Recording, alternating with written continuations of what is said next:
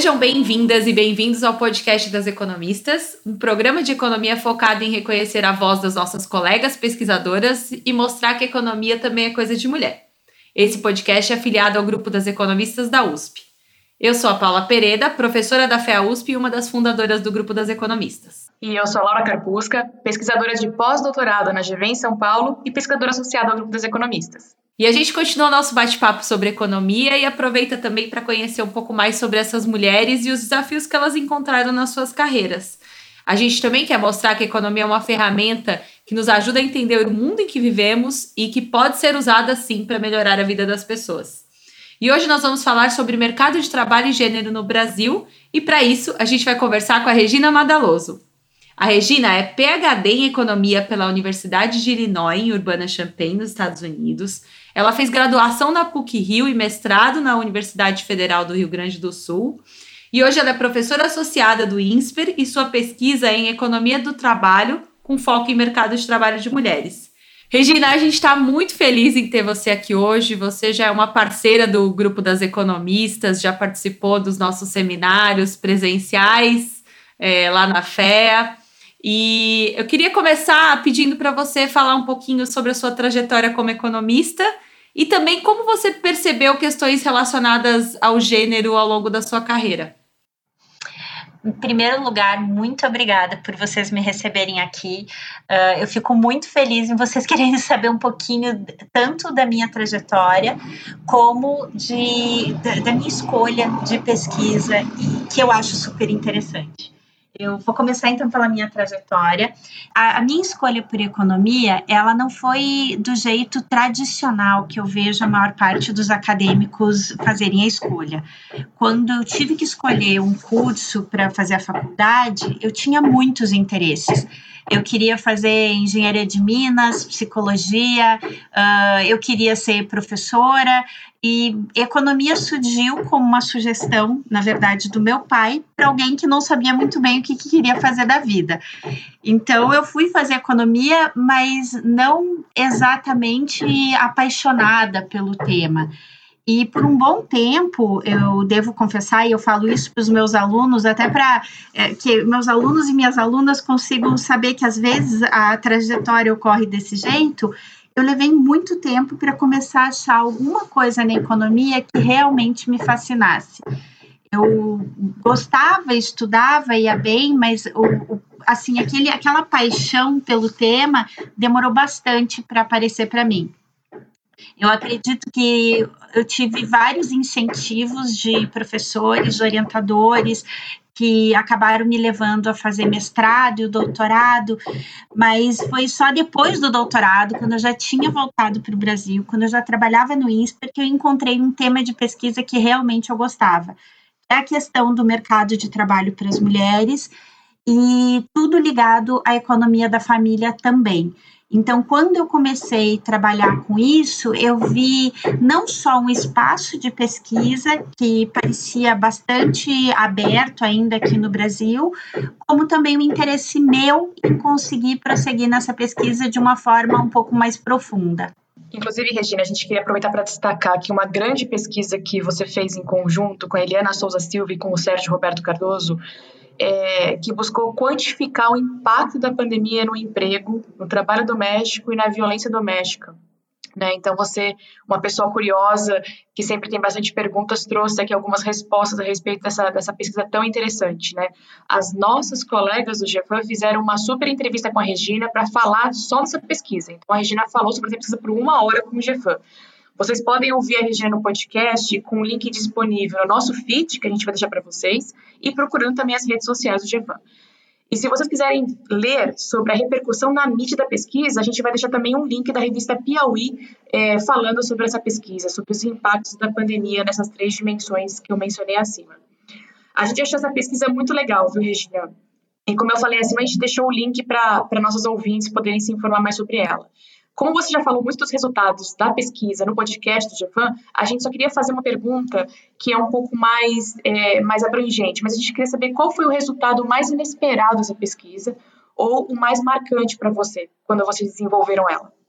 A, a, pesquisa ela tinha três áreas diferentes, né? Que era mercado de trabalho remunerado, mercado de trabalho não remunerado, afazeres domésticos, cuidado com as crianças e violência doméstica. Então, o contexto da pesquisa foi feita uma pesquisa qualitativa e entrevistas de profundidade em três favelas: na favela da Maré, no Jardim Colombo, que faz parte de Paraisópolis, e em Heliópolis, aqui em São Paulo. E eu acho que as perguntas elas estavam bem moldadas para que as mulheres pudessem contar mesmo como era a vida delas, mas quando eu fui fazer a codificação, o que mais me deixou chocada, e, e talvez tenha sido uma ingenuidade minha, eu acreditava que grande parte da violência doméstica que a gente estava vendo explodir, ela acontecia e ela não era combatida porque talvez não tivesse informação suficiente para as pessoas, em especial para as mulheres, para que elas pudessem recorrer a, aos recursos que a lei permite. É, eu entendia que talvez fosse difícil numa favela você manter o isolamento, a distância entre o agressor e a vítima, mas me parecia que ia ter algo que a legislação protegesse, que a polícia protegesse, que a sociedade protegesse essas mulheres. O que me deixou muito chocada é que essas mulheres entendem mais da legislação do que eu, mas muito mais. Elas sabem os nomes das leis, elas sabem os termos legais para distanciamento da vítima e do agressor, elas sabem quem elas têm que procurar, elas sabem os sinais que você pode dar para uma outra pessoa entender que você está passando violência doméstica. Só não dá certo, só não funciona. Então, o que me deixa muito triste, mas é, foi o que mais me, me tocou nessa pesquisa, foi me dar conta, mais uma vez, de que a gente trabalha muito em políticas públicas e que o, trabalho da gente ele não pode ser descasado da vida real das pessoas que estão vivendo aquilo. É muito fácil para um economista, para uma economista, a gente fazer um modelo, a gente pensar em coisas de incentivo, uh, em mecanismos, em uh, conversar para tratar da forma da lei, mas se a gente não descer para a vida real e conversar com as pessoas, ver a realidade que elas vivem, a gente não vai conseguir mudar a vida delas. Então, no caso dessas mulheres, o que deixou a gente muito chocado é porque elas vão procurar ajuda na polícia, elas vão tentar denunciar o agressor, mas não funciona, não funciona não porque a polícia não queira ajudar, mas às vezes a polícia se sente incapaz de ajudar em alguns territórios, em outros lugares tem um preconceito contra a mulher no sentido de machismo mesmo, de que talvez não tenha apanhado o suficiente, ou o que ela pode ter feito para apanhar, ou será que ela está falando a verdade? Então, a, a, vítima da violência doméstica, ela tem que provar muitas vezes que ela está sofrendo doméstica. E aí eu me recordei que há oito anos atrás a gente fez uma, uma pesquisa com moradoras e moradores de classe C e D aqui em São Paulo, e antes da pesquisa a gente fez alguns grupos focais.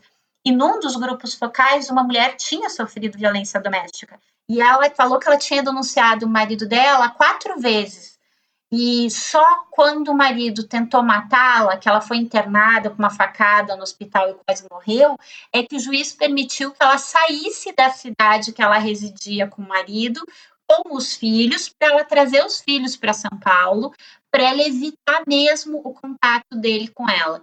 E eu fico pensando que naquela época, 2012, eu pensei, meu Deus, que absurdo e o absurdo continua até hoje. Então, essa questão da violência doméstica, que talvez algumas pessoas pensem, mas isso não é economia, e é claro que é economia, porque atrapalha a, o fato de você sofrer do, violência doméstica ou o fato de você sofrer uma ameaça, faz com que você seja menos produtiva mesmo. Faz com que você tenha que ter recursos de saúde que você talvez não precisasse, faz com que você tenha toda a tua vida modificada. Então, para mim é assim uma questão de política pública e é assim uma questão que nós economistas deveríamos prestar bastante atenção. Tem muita coisa legal no que você falou aqui, né, Regina?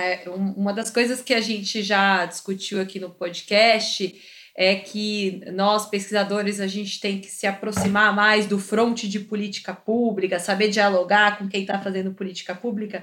E você traz aqui uma outra dimensão que é a gente também se aproximar mais da realidade para fazer pesquisa, o que é um outro desafio interessante, né?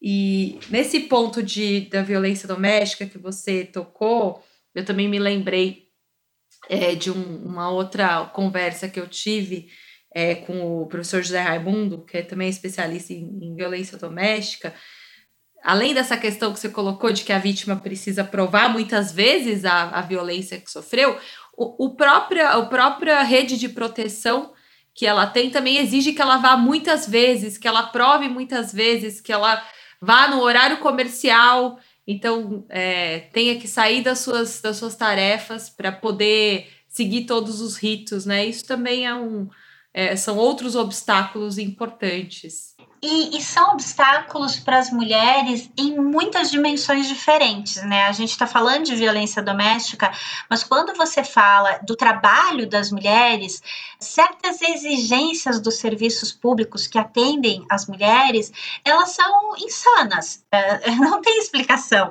Então, por exemplo, uma mulher que usa o serviço de saúde pública, precisa fazer uma consulta ou precisa fazer um exame Muitas vezes ela não consegue marcar essa consulta ou esse exame em um horário antes de ela ir para o trabalho ou um horário depois de ela ir no trabalho. Então ela tem que faltar o trabalho, ela precisa pedir uma licença para não ir trabalhar naquele dia para fazer uma consulta que vai durar 20 minutos. Só que, como ela mora muito longe do trabalho, se você está falando de mulheres que têm uma faixa de renda menor, elas não moram perto do trabalho delas. Elas levam uma hora, uma hora e meia, duas horas para chegar no trabalho. Então, se a consulta for às 11 da manhã ou ao meio-dia, ela não consegue fazer, participar do mercado e ganhar o dinheiro dela. E, me parece tão simples que você tentar se adequar a essas coisas, consultas das mulheres, consultas dos filhos, você tentar dimensionar para que você permita, dado que não existe uma divisão adequada dos cuidados, porque se existisse uma divisão adequada dos cuidados, então você pensaria que, pelo menos na questão dos filhos, metade das vezes o pai levaria na consulta, metade das vezes a mãe levaria na consulta. E não estou nem falando das mães que criam os filhos sozinhos, estou falando daquelas que até têm um companheiro para ajudar a criar os filhos. Mesmo assim, a gente não, não leva em conta, na hora que a gente está pensando na política pública, que não, que não existe essa divisão, de que não são os pais que levam as crianças no médico, não são os pais que levam as crianças para a escola, são as mães que fazem isso. E isso impede muito a participação das mulheres no mercado. Então, quando a gente diz, ah, mas elas não estão querendo trabalhar, eu, assim, elas querem trabalhar. Em todas as entrevistas que eu fiz até hoje, Uh, e no início eu até achava que algumas mulheres não gostariam de trabalhar, porque o trabalho delas talvez não é tão legal, sei lá, eu acho que uma pessoa talvez não gostasse de trabalhar na casa da outra como diarista ou empregada doméstica.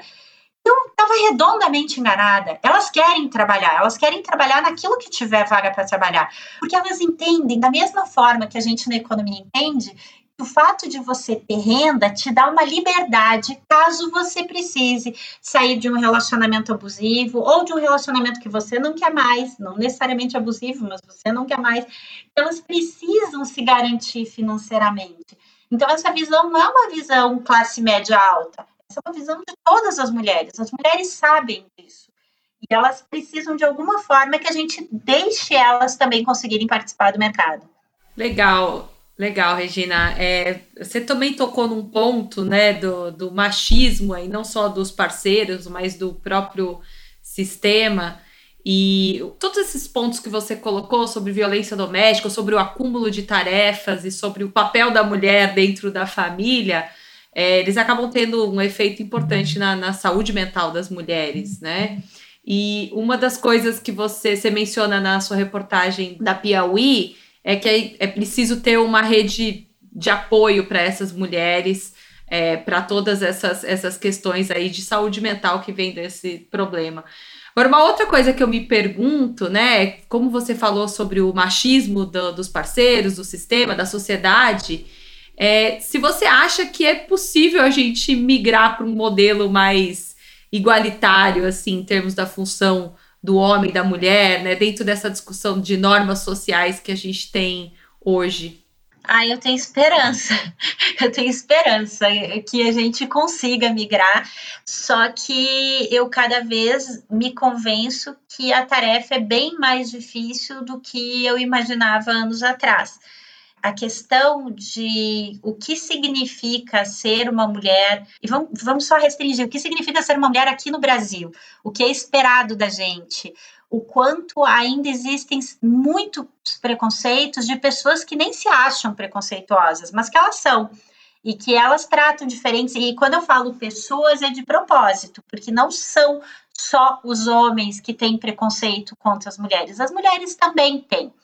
Em todos nós temos, em, em certa medida, mas algumas pessoas têm mais do que as outras, eu acho. E se a gente conseguisse, de alguma forma, ter uma conversa séria sobre o fato de que mulheres e homens têm os mesmos direitos, nós não temos direitos diferentes. Para mim, trabalhar é um direito das pessoas. Para mim, você ter um filho e poder ficar um tempo em casa cuidando desse filho é um direito das pessoas. E as pessoas, porque é um direito do pai e é um direito da mãe. Os dois têm um direito a conviver com esse recém-nascido. E hoje em dia no Brasil a gente tem para as trabalhadoras formais, e vamos ser bem exatas que elas não são a maior parte do, da nossa mão de obra atualmente, mas para as trabalhadoras formais, elas têm de quatro a seis meses de licença maternidade. Mas os pais dessas crianças, do ponto de vista de legislação, eles têm cinco dias de licença paternidade, com empresa cidadã eles podem ter 20 dias, e algumas empresas que voluntariamente aumentaram a licença paternidade. Mas ainda não é uma realidade para todo mundo. Então, por que, que eu estou falando de licença?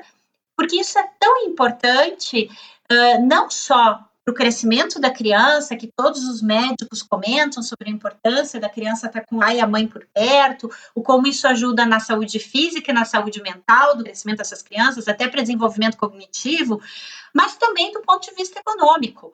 O fato de você sinalizar para a população que pai e mãe são importantes, que pai consegue fazer 90% do trabalho que um recém-nascido precisa. O pai não consegue amamentar. Então, enquanto estiver sendo amamentado, realmente isso o pai não consegue. Mas trocar fralda, dar banho, fazer dormir, lavar roupa, fazer comida, dar de alimentar, tudo isso o pai consegue. E a gente muitas vezes trata o pai como se ele fosse inválido para isso. Isso prejudica a relação entre homens e mulheres e homens e os filhos, prejudica tudo. Porque você fica numa existência de que essa responsabilidade é mais da mulher do que do homem, é mais da mãe do que o pai. E inconscientemente e conscientemente também, a gente vai levando adiante, perpetuando de que a mulher tem mais coisas que ela deveria fazer. Eu não me esqueço de uma palestra que eu dei no INSPER um tempo atrás, e uma pessoa do público, uma mulher, falou assim: Sabe, Regina, esses dias eu fiquei super espantada, porque o meu filho falou para mim: ah, Mãe, o pai realmente trabalha mais que você, né? E ela disse: não, a gente trabalha o mesmo número de horas.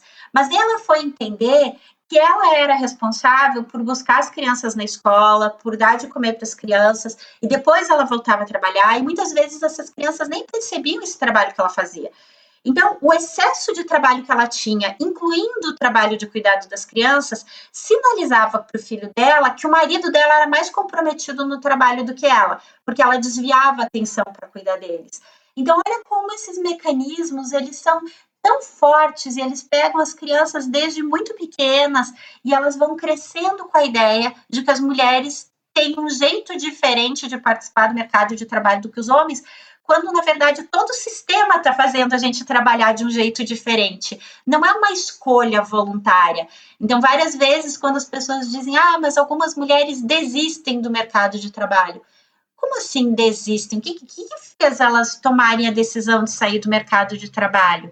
Qual foi o detonador para tudo isso? Será que ela já não sofreu muito preconceito, muita discriminação dentro do mercado? E aí ela resolveu que era melhor ela montar o negócio dela? Afinal, tem muitas mulheres empreendedoras que abriram negócio porque elas foram discriminadas no trabalho delas, porque elas não tinham oportunidade no trabalho delas de conseguir conciliar a vida delas porque a vida delas é mais cheia. Aí vocês vão dizer, mas os homens não fazem isso?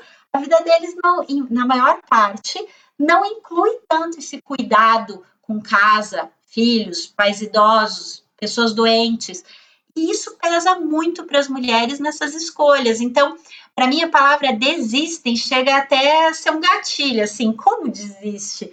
Uh, será que qualquer pessoa no lugar dessa mulher também não teria tomado a decisão que ela tomou de sair, procurar outra coisa, trabalhar em outra área? Então, eu acho que a gente tem um, um trabalho muito grande ainda para ser feito para permitir essa igualdade que a gente gostaria de ter. Sem dúvida, Regina, me lembrei de uma vez ter ouvido de um colega de profissão que, na verdade, era muito difícil que os homens ajudassem mais a cuidar das crianças, porque as mulheres eram muito mais competentes nesse trabalho. E a resposta de uma colega de profissão foi muito corajosa, né? Eu era uma muito jovem pesquisadora na época, então eu, na verdade, não falei nada, infelizmente, mas essa colega falou: olha, na verdade, as mulheres têm que parar de pagar o custo total pela incompetência dos homens. Vocês precisam ser um pouquinho mais capazes. Então, acho que essa é uma, uma dica boa que essa minha colega deixou numa situação muito parecida com o que você está descrevendo agora. É, e a gente paga, né, Laura? O, o, problema é que é muito difícil a gente se manifestar dependendo de, de onde a gente está. Então, eu imagino você, como uma jovem pesquisadora, tem coisas que você ainda não encontra a forma exata e que às vezes é complicado mesmo. Você falar que você estuda a diferença de salário, eu já escutei muitas vezes, já escutei de uma pessoa bastante próxima me falava que a diferença de salário entre homens e mulheres era plenamente justificada, porque afinal de contas as mulheres não deveriam ser tão competentes como os homens eram. Porque se as mulheres fossem tão competentes, eu adoro esse raciocínio. Se as mulheres forem tão competentes quanto os homens e receberem menos do que eles, então as empresas vão começar a contratar mais mulheres. E a hora que elas contratarem mais mulheres, o salário das mulheres vai subir por uma questão de oferta e demanda e aí vai se equiparar. O que essas pessoas não conseguem entender é que o mercado de trabalho não é uma economia com informação completa e perfeita. E que nós temos uma série de vieses que fazem porque as mulheres ganham menos do que os homens. E porque, mesmo ganhando menos, as mulheres continuam trabalhando. Ah, a gente não faz uma greve, como aquela greve que teve na Islândia, de a gente passar um dia só sem fazer nada, para ver se a gente faz falta porque a gente nem sabe muitas vezes o quanto está sendo discriminada e, e, o quanto a gente é convencida que talvez a gente precise entregar mais. Tem aquela pesquisa que foi, não é uma pesquisa, foi, foi um experimento e na verdade um experimento que aconteceu de uma forma aleatória, que foi muito comentado nos jornais, de um, dois colegas de trabalho, um homem e uma mulher, que respondiam todos os clientes por e-mail, só que tinha assinatura de quem estava respondendo, e que o chefe achava que o homem era muito mais produtivo do que a mulher. E eu não me lembro exatamente como, mas eles trocaram de e-mail por um tempo. A princípio, não era para fazer experimento nenhum. E o homem começou a responder os e-mails como se fosse a mulher e a mulher como se fosse o homem. Automaticamente, a produtividade dela aumentou. Por quê? Porque quando ela respondia como mulher, ela era questionada, os clientes não acreditavam nas soluções que ela propunha. Se não desse certo, era ela incompetente. E quando ela trocou e começou a assinar como um homem, os clientes passaram a aceitar o que ela falava, porque afinal agora estava vindo de um expert. E o homem que começou a responder como mulher, ele diz que nunca sofreu tanto na vida quanto esse período que ele teve que responder como uma mulher. Que ele nunca escutou tanta gente grosseira e tanta gente duvidando da capacidade dele.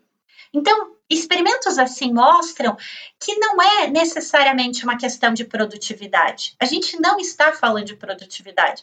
A gente está falando de algo muito mais implícito e muito mais difícil de mexer, que é como a gente acredita e avalia o trabalho de homens e mulheres em réguas diferentes. E é essa régua que a gente precisa questionar. Regina, a gente queria finalizar agora o podcast com uma pergunta que é um pouco de introspecção. Se você pudesse voltar no tempo, o que você falaria para a jovem Regina? Eu adoro essa pergunta no podcast de vocês, sabia? Eu sei, se eu, se eu eh, pudesse dizer a melhor pergunta, acho que essa é a melhor pergunta que vocês podem fazer. Eu acho que se eu pudesse voltar e falar para a Regina lá de 18 anos o que, que poderia ajudar a vida dela no trabalho, eu diria para ela: procura pessoas parecidas com você. Eu tive a sorte de ter orientadores homens fantásticos. Eu nunca tive a oportunidade de ser orientada por uma mulher, nem na graduação, nem no mestrado, nem no doutorado. Mas todos os meus orientadores me deram muito apoio para o que eu ia fazer. Eu só fui para o doutorado fora do Brasil porque o meu orientador na URGS me deu um apoio fantástico. Eu, eu, não sei se ele tem dimensão do apoio que ele fez para eu conseguir aceitar que eu ia mesmo, que eu, que eu, tinha conseguido, que valia a pena, porque algumas vezes eu mesma duvidava de mim. Então, eu, eu diria para essa Regina assim: procura pessoas parecidas com você, procura outras mulheres para você entender o modelo que você tem de um economista é um economista homem, e talvez é por isso que você não está se encaixando. Mas existem economistas mulheres que você poderia olhar e que você poderia conversar e que você poderia ter muito interesse no que elas fazem. E elas fazem micro, elas fazem macro, elas estudam mercado de trabalho, elas estudam câmbio, finanças. Então não é falta necessariamente de campo de trabalho para elas, é que elas ficam muito escondidas muitas vezes. É mais fácil a gente ver os economistas homens falando, eles aparecendo, essas mulheres existem e elas podem te ajudar bastante. Legal, Regina. Muito obrigada, viu, por vir aqui contar um pouco da sua trajetória, que é muito interessante e dar um choque aqui de realidade para os nossos ouvintes. E servir como uma inspiração para nossos ouvintes também, tá vendo? Temos Reginas Madalosos na economia, mulheres. Se inspirem, procurem saber sobre a Regina e sobre outras tantas mulheres que podem servir como uma inspiração para nós aí. Muito obrigada. Eu acho que eu também queria dizer: se você é estudante de economia e não gosta de economia, pensa que tem uma mulher, pelo menos, no mundo, que sou eu, que não gostava de economia e consegui terminar o doutorado e tá tranquilo. Então, acho que dá. Não, e não tô dizendo para você seguir se você não gosta, mas é que muitas vezes a gente não gosta porque a gente não conhece tão bem o que a gente podia estar tá fazendo. Muito bom. E a gente fica por aqui. O podcast das economistas continua em alguns dias. Assine nosso feed para você saber quando a gente vai subir mais um episódio. O podcast das economistas é uma produção afiliada ao grupo das economistas da USP. A Laura Carpusca e a Paula Perita são as coordenadoras do podcast. E os demais membros do Comitê das Economistas são a Fabiana Rocha e a Maria Dolores Dias. Nosso produtor de som é o Fernando Iani, cantora Flávia Albano, trompetista Alan Marques e designer Tatamato. E a nossa entrevistada hoje foi a Regina Madaloso. Muito obrigada e até o próximo podcast das Economistas. Assine nosso feed.